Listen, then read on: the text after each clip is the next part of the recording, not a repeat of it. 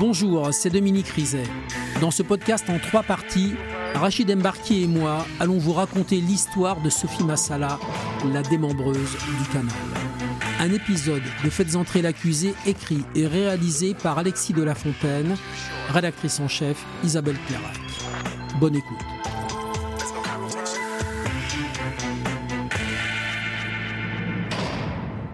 Sophie Massala, voilà une femme qui ne manque pas d'esprit pratique. Quand elle a découpé celle qui lui faisait de l'ombre, elle l'a fait proprement, avec méthode.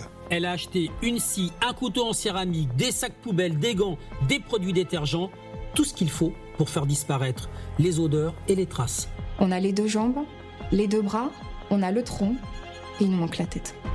Quand les policiers ont découvert qui se cachait derrière le démembreur du canal du Midi, ils sont tombés de haut. Au départ, on s'est dit, est-ce qu'on est sur la bonne personne? Est-ce qu'on ne fait pas une erreur? La question est de savoir comment une femme qui a 50 ans, qui est mariée, qui a des enfants, peut se livrer à un dépeçage pendant 8 ou 10 heures.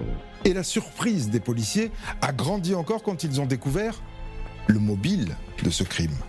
On n'est même plus aux portes de l'enfer, on est dans l'enfer. Sophie Massala ou l'énigme d'une femme qui voulait être aimée.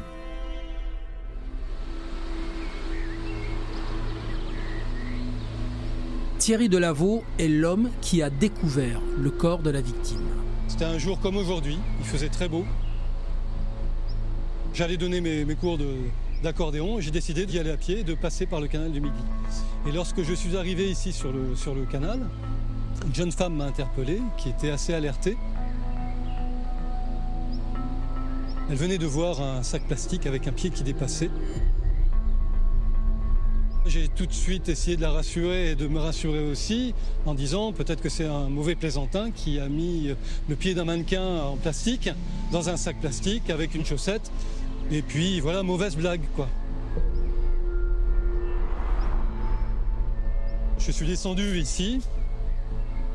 Il y avait un grand bâton là sur, euh, sur le bord ici. Je me suis accroupi. Avec ce grand bâton, euh, j'ai ramené le sac sur le bord. Il y avait une chaussette de couleur, gorgée d'eau. Et puis euh, je me suis tourné vers la, jeune demoiselle en lui disant Bah non, je suis désolé, il faut appeler la police. C'était de toute évidence un pied. Le pied, la jambe, la cuisse, tout le membre inférieur a été jeté à l'eau. Et pour la PJ, pas de doute, ce fémur à la section parfaite n'a certainement pas été haché par une hélice de bateau. C'est bien un démembrement.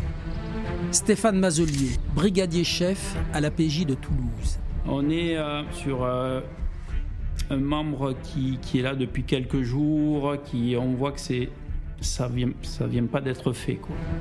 Nathalie Freund, commandant à la police judiciaire de Toulouse. Cette jambe, elle était en partie épilée. Elle ne présente pas une pilosité particulière que l'on pourrait assimiler donc à un homme. Et la taille, la pointure du pied semble être du 35-36. Donc il s'agissait d'une personne de sexe féminin. Le lendemain, de grands moyens sont donc engagés pour tenter de retrouver le reste du corps et arrêter au plus vite l'auteur de ce massacre. Pendant que les plongeurs des pompiers sondent les eaux troubles du canal du Midi, des policiers le sillonnent en bateau. Et en début d'après-midi, un bras, à moins de 100 mètres de la jambe repêchée la veille. On est resté sur un sac poubelle de la même couleur, avec des liens donc de la même couleur, qui nous laissaient supposer que la personne qui euh, donc les avait jetés de la sorte était la même, puisque le conditionnement était le même. Une jambe et un bras repêchés en pleine ville. Un dingue capable de découper une femme en morceaux et qui se balade dans Toulouse. L'info Toulouse FM. Bonsoir, bonsoir à tous. Le mystère s'épaissit encore un peu plus ce soir. Un bras a été découvert cet après-midi dans le canal du Midi. Un odieux suspense entoure cette affaire. Pour l'heure, le procureur de la République ne donne aucune information. Une scène de crime à ciel ouvert dans l'un des lieux de promenade les plus fréquentés de la ville. compliqué. Élise Costa, journaliste chez Slate. Le canal du Midi traverse Toulouse et il y a une proximité en fait avec le meurtre. On ne sait pas d'où ont été euh, balancés euh, ces sacs poubelles. On se dit qu'on peut en trouver euh, sur la rive, quoi.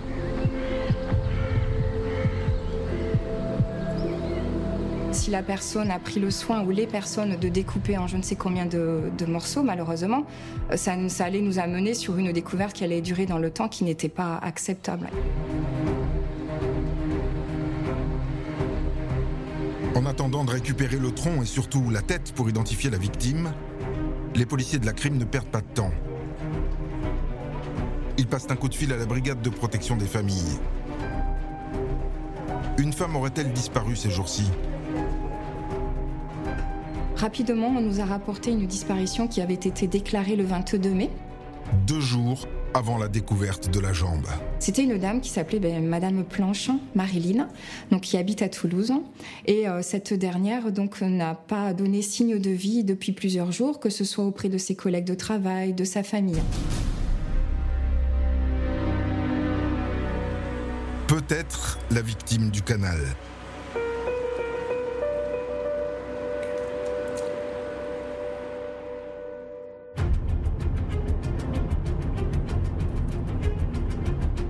Du troisième jour, Nathalie Freund a une idée. Elle se rend au port de l'embouchure, au nord de Toulouse, pour y faire les poubelles. C'est là qu'est amarré la Midinette, le bateau qui nettoie chaque jour les eaux du canal. Je me suis saisie euh, du manche d'un balai qui se trouvait à proximité. J'ai remarqué qu'il y avait la présence d'un sac plastique alimentaire à l'intérieur duquel on voyait dépasser en partie un sac poubelle de couleur grise. Et euh, en essayant d'ouvrir quelque peu le sac poubelle, euh, j'ai une odeur, mais d'un coup, nauséabonde qui s'est euh, révélée. Et là, je me suis dit, bon, je pense qu'on est sur un membre. Et j'ai pu voir en partie une main. Le bras droit.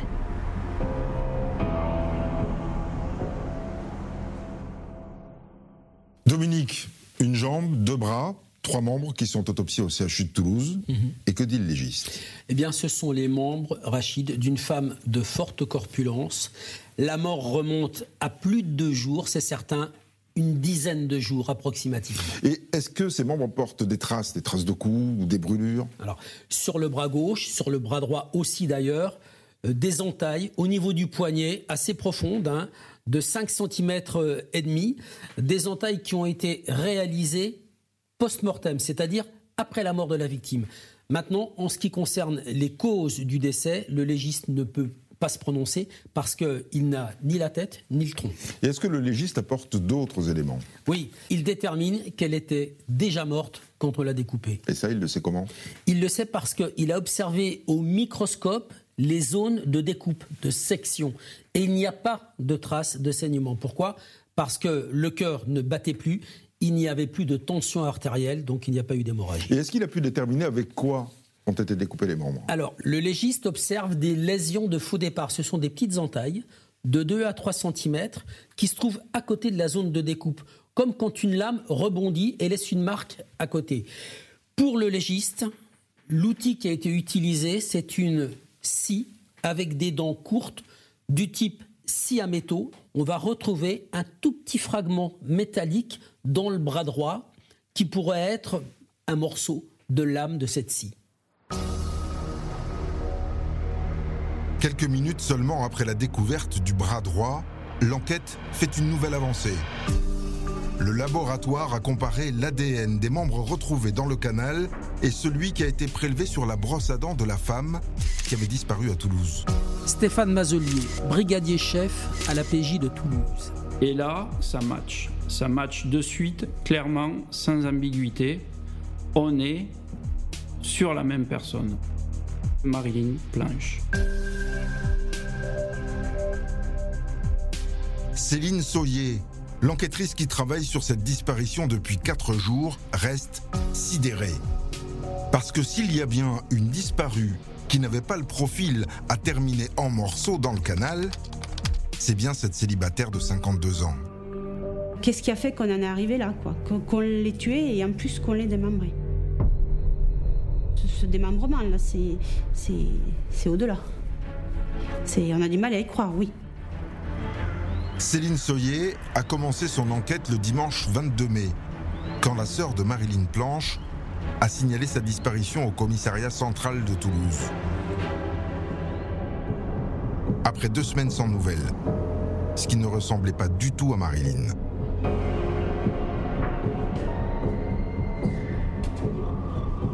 Elle a une vie euh, de solitaire. Et, mais c'est pas dans ses habitudes de, ne pas laisser de nouvelles, que ce soit sa mère, que ce soit sa sœur, les collègues de travail aussi, qui ont toujours des nouvelles, mais là elle répond plus. Vraiment, elle ne répond plus aux, appels ou aux SMS. Le téléphone portable de Marilyn Planche envoyait pourtant bien des SMS. Sa mère, Reine, en a reçu un le 15 mai à 14h18, rédigé d'une drôle de façon. Alors ce SMS, détail troublant, donc euh, c'est qu'elle l'appelle reine, alors que d'habitude c'est maman. Et vous savez, elle signe un petit peu toujours euh, ses, SMS, on va dire, euh, ses caractéristiques des textos de Marilyn à sa mère ou à sa famille. Et là, elle annonce bisous alors qu'elle dirait plus bise ou je t'embrasse. Donc ça, ça les inquiète. Dans son message, Marilyn annonçait aussi qu'elle partait quelques jours se mettre au vert son style. Maître Georges Catala, avocat de la famille Planche. C'était une femme qui avait un rythme de vie qui était euh, extrêmement simple. C'était la maison, euh, c'était de temps en temps la famille. En dehors de la famille, il n'y avait rien. Et en dehors du travail, il n'y avait rien. Elle n'avait pas à disparaître, on va dire nous à l'instant T. Euh, pourquoi elle disparaîtrait comme ça du jour au lendemain quoi? Il y a pas donc on la cherche. Si elle est en danger, il faut la chercher. Si elle a encore envie, euh, il faut la chercher. Un équipage de police s'était donc rendu chez Marilyn Planche, dans le centre-ville, à quelques pas de la place du Capitole. Sébastien Larivière, gardien d'immeuble de Marilyn Planche. C'est euh, un immeuble euh, de résidence, plutôt de standing, où on a à cœur de garder une ambiance propre, lumineuse, euh, paisible. Les collègues frappent à la porte tout d'abord, personne ne répond. Et puis ils font un peu ce qu'on appelle une enquête de voisinage, quoi, pour savoir si euh, quelqu'un euh, a vu Marilyn ou a des nouvelles de Marilyn, quand c'est qu'ils l'ont vu, pas vu. Et ils tombent sur un voisin donc qui dit bah, la dernière fois que je l'ai vu, c'était le 12 mai aux alentours de 13h. J'ai entendu crier et là j'ai vu sortir euh, Marilyn Planche, donc un t-shirt, un, slip, en chaussettes. Elle était paniquée, elle criait au secours et elle se dirigeait vers euh, les escaliers, la cage d'escalier, l'ascenseur. Et euh, il raconte qu'elle était suivie par une dame qui était, elle, beaucoup plus calme, qu'il a attrapée par les cheveux et qu'il l'a fait re-rentrer dans l'appartement. Voyant ça, lui, il est venu euh, à leur rencontre et là, la dame euh, qui avait tiré Marine Planche par les cheveux lui dit Ne vous inquiétez pas, elle a une crise de nerfs, elle est dérangée et elles rentrent toutes les deux dans l'appartement et il n'entend plus de bruit.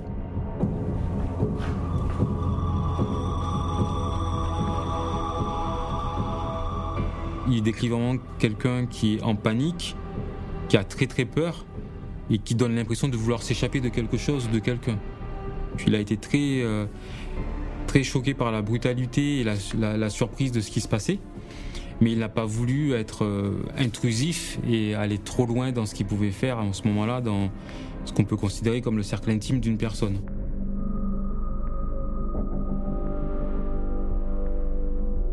Les policiers sont donc entrés chez Marilyn Planche.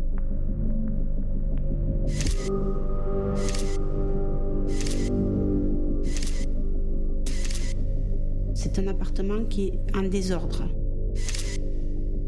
Il parle carrément de Carfarnau, mais il n'y a pas de trace de lutte, il n'y aurait pas de trace d'effraction, et il n'y a surtout pas Marilyn Planche dans cet appartement. Après cette visite chez Marilyn Planche et le récit du voisin, la police a ouvert une enquête pour disparition inquiétante. Et trois jours avant la découverte de la première jambe, La brigade de protection des familles a convoqué les collègues de celle qui n'était encore qu'une femme portée disparue.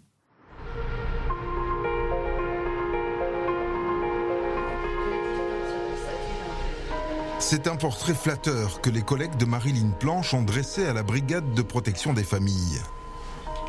Elle travaillait à Toulouse, tout près du canal du Midi. Depuis 20 ans, elle était conseillère en prestation à l'AGFIP, un organisme d'aide à l'insertion professionnelle des personnes handicapées.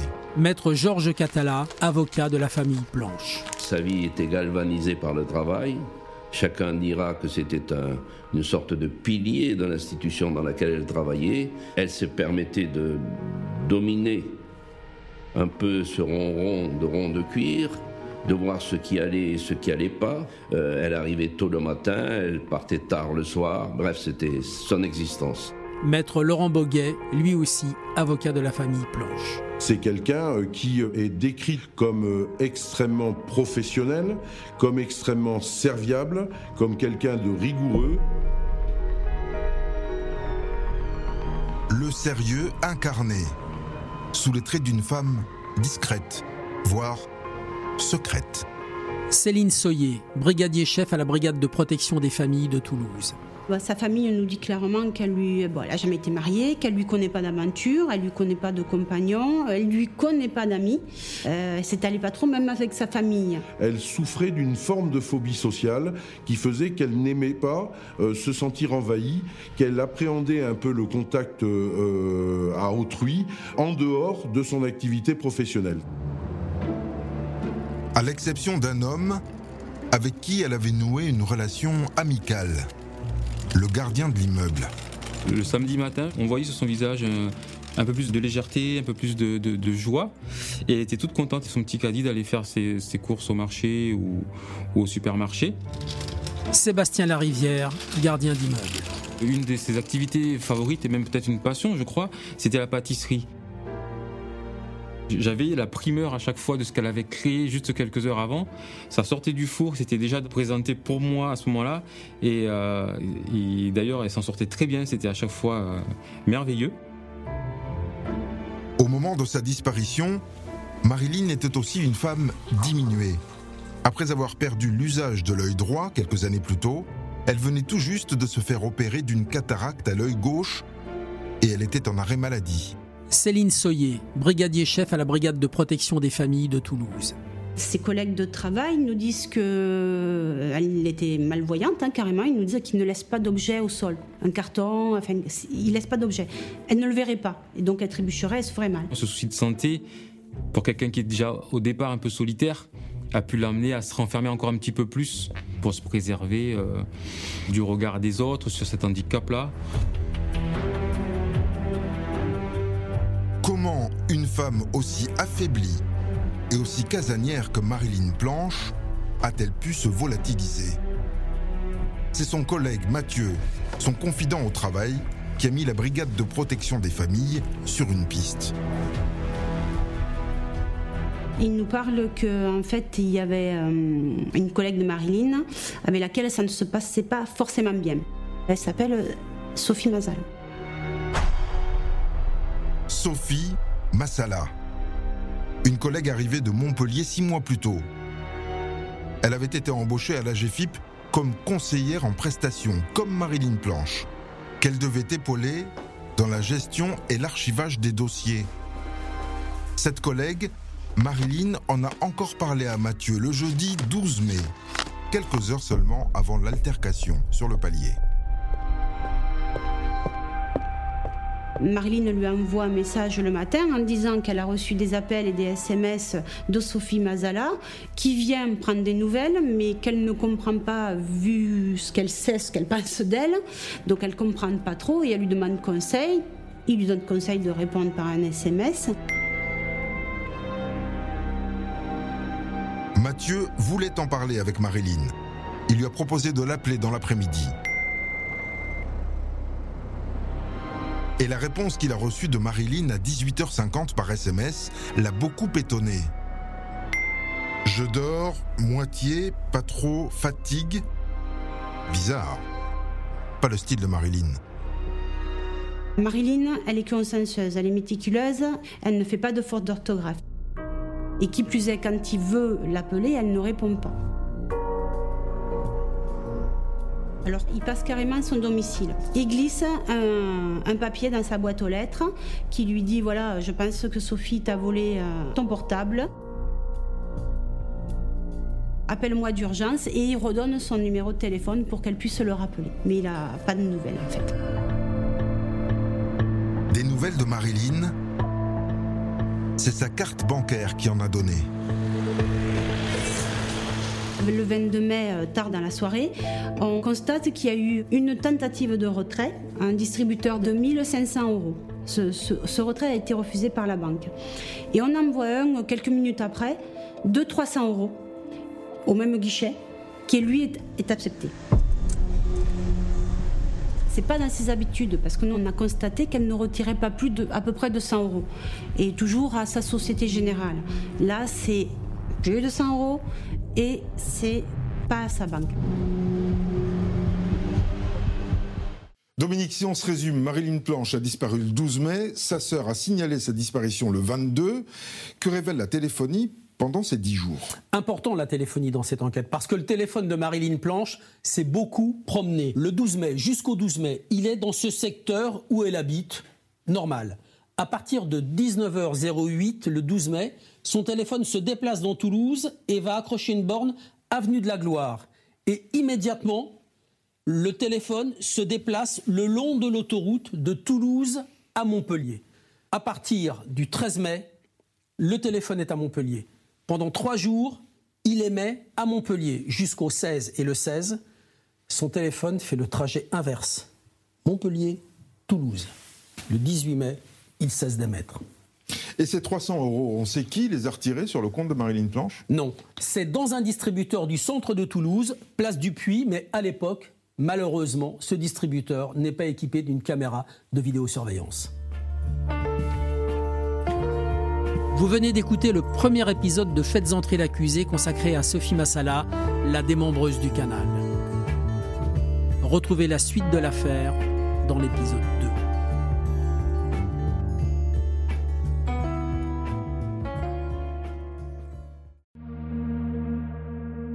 Bonjour, c'est Dominique Rizet. Une poignée de secondes, voilà tout ce qu'il faut pour qu'une vie bascule. Juste une poignée de secondes. Un sursaut, un instant où le destin bifurque dans une direction ou dans l'autre. Sur le coup, je pensais pas qu'il était mort parce que je voyais pas de sang, on voyait rien quoi en fait. Sébastien s'est jeté sur son père. L'affaire Grégory, l'affaire Daval, l'affaire Cahuzac, vous les connaissez toutes, ça fait 40 ans que je vous raconte ces destins brisés. Aujourd'hui, dans l'instant où, découvrez les confessions de ceux qui sont au cœur de ces affaires. Ils me racontent et vous racontent ce qu'ils ne pourront jamais oublier. L'instant où, un podcast BFM TV raconté par Dominique Rizet.